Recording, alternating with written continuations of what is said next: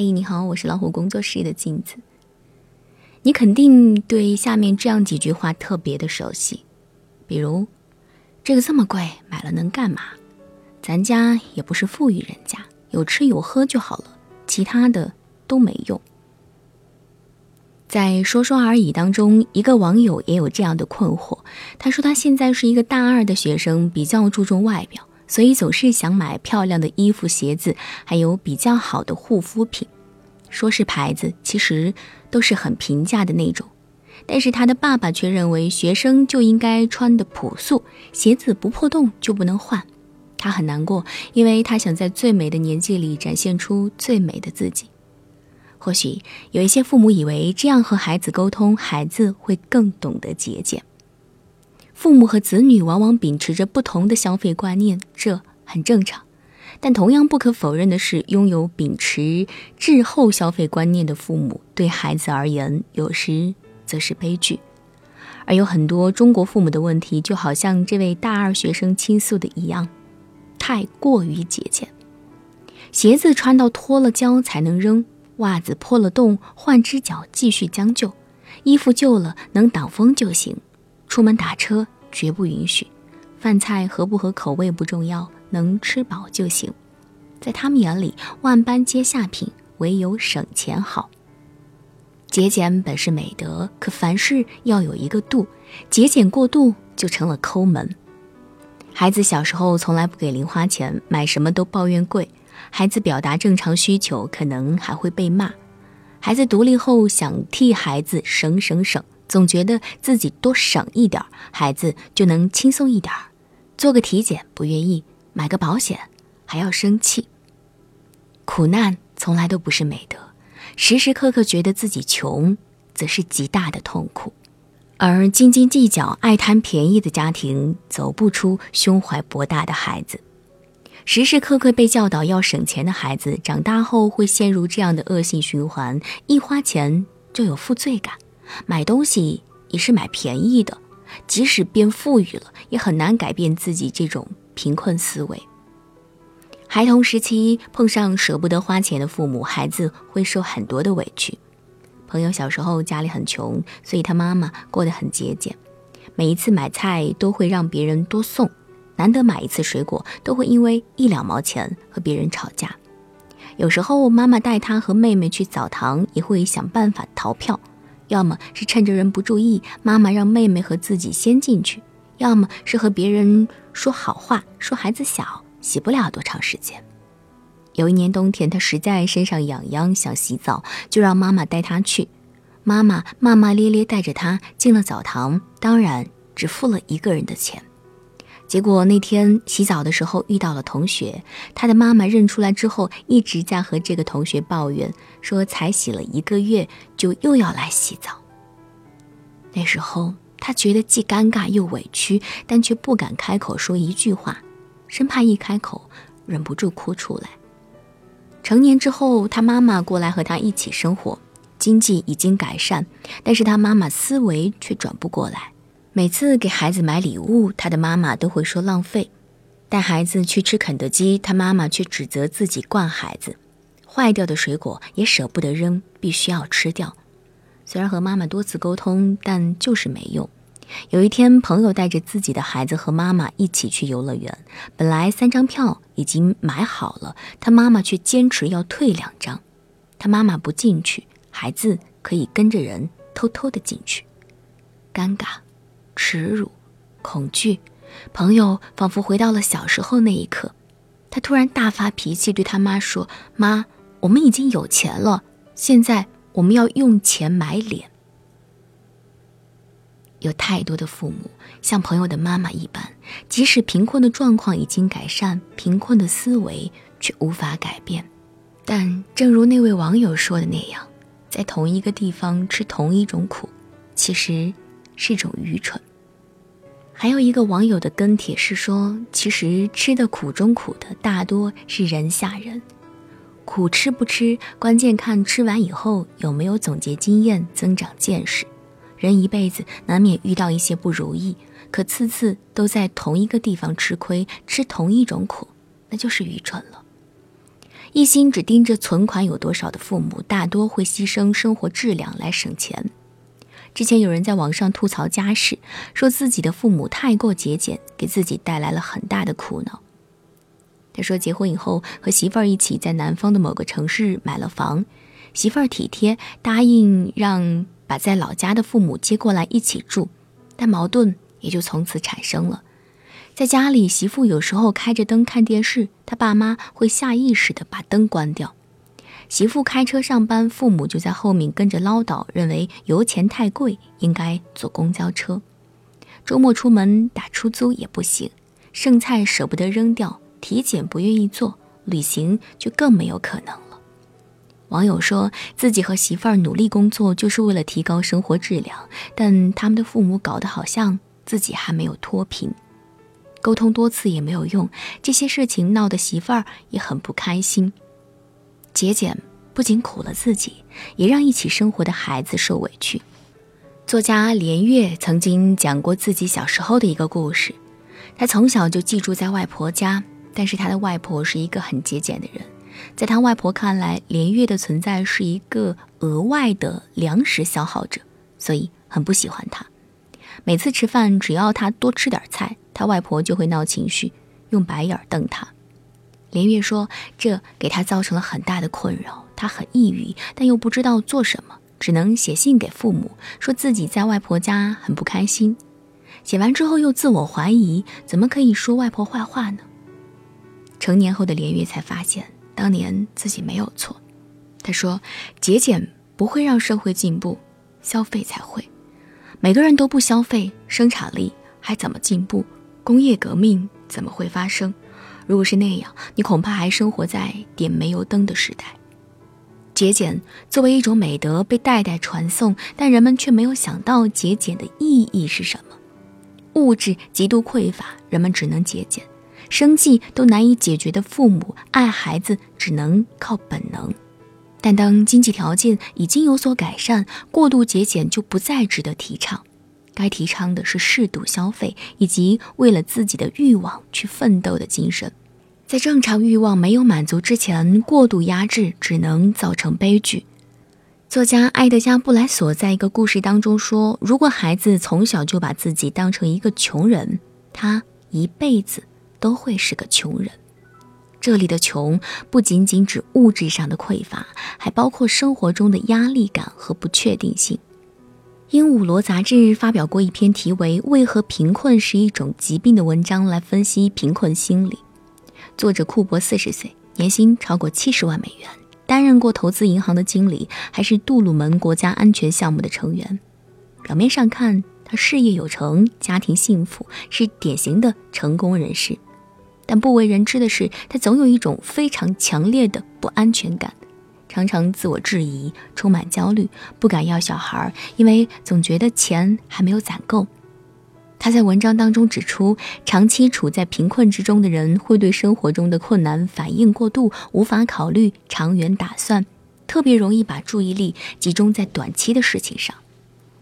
美国今日心理学杂志也有文章表达了同样的观点：穷养孩子。难翻身，穷养出生孩子往往丧失了轻松感，因为从小不仅缺少金钱，也缺少了来自家庭的认可和支持。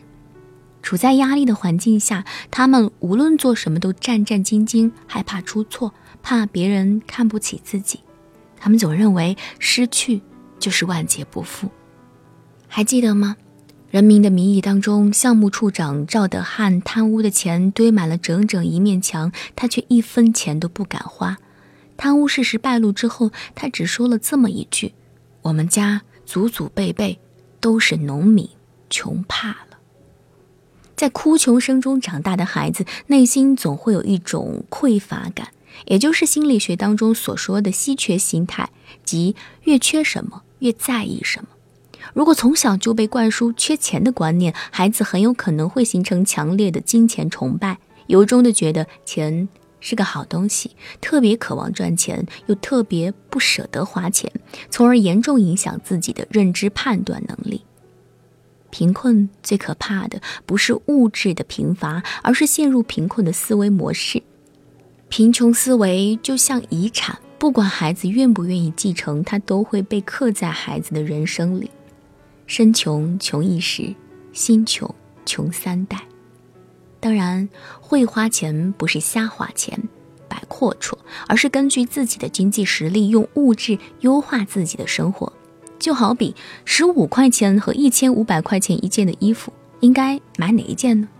太过节俭的人，最先想到的不是自己喜欢不喜欢，而是十五块钱和一千五百块钱都是穿一年，但一千五百块钱的扔了会觉得可惜，十五块钱的就随便扔。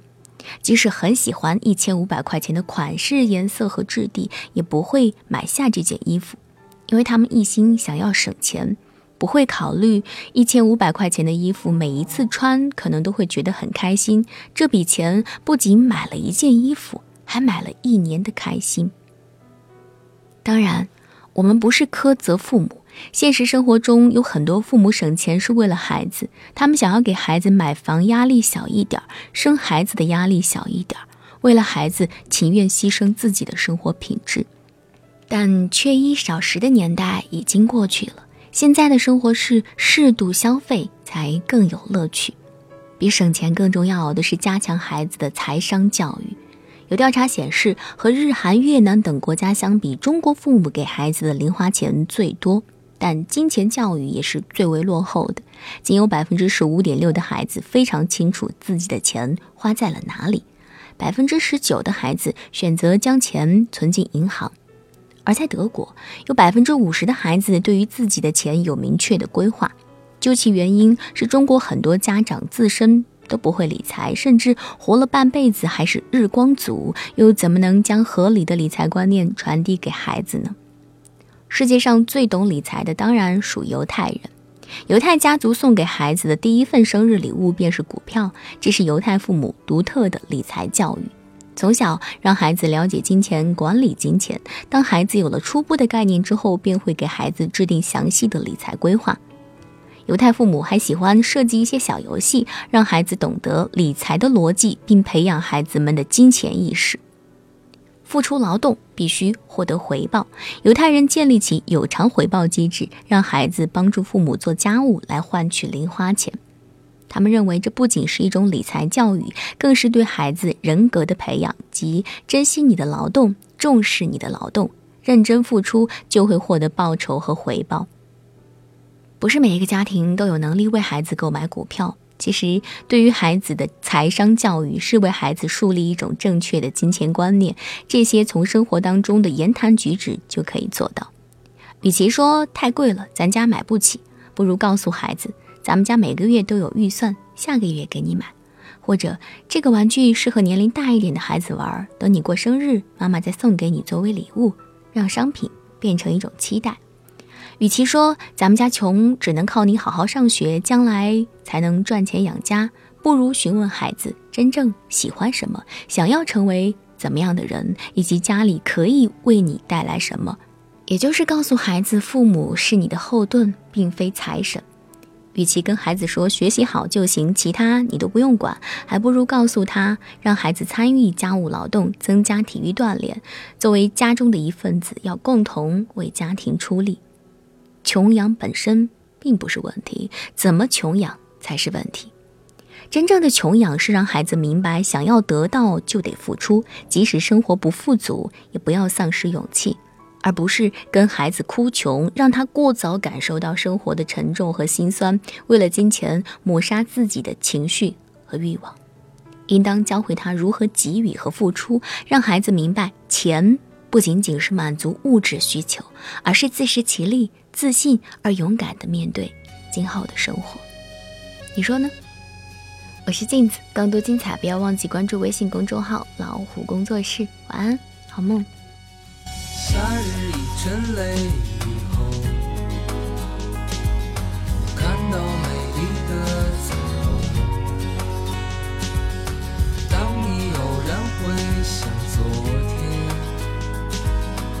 四季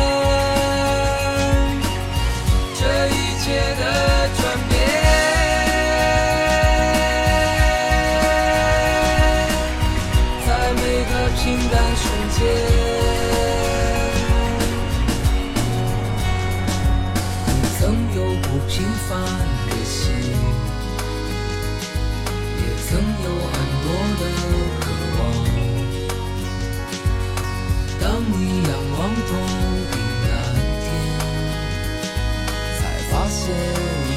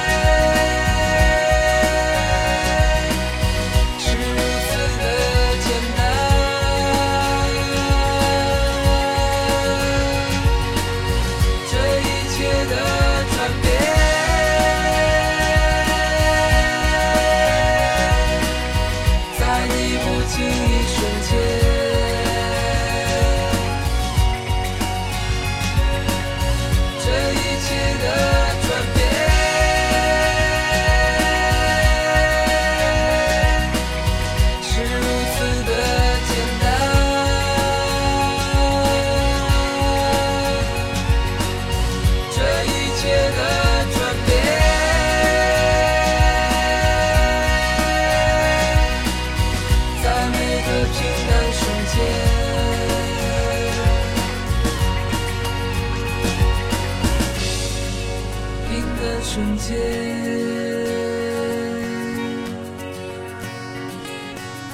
在每个平淡瞬间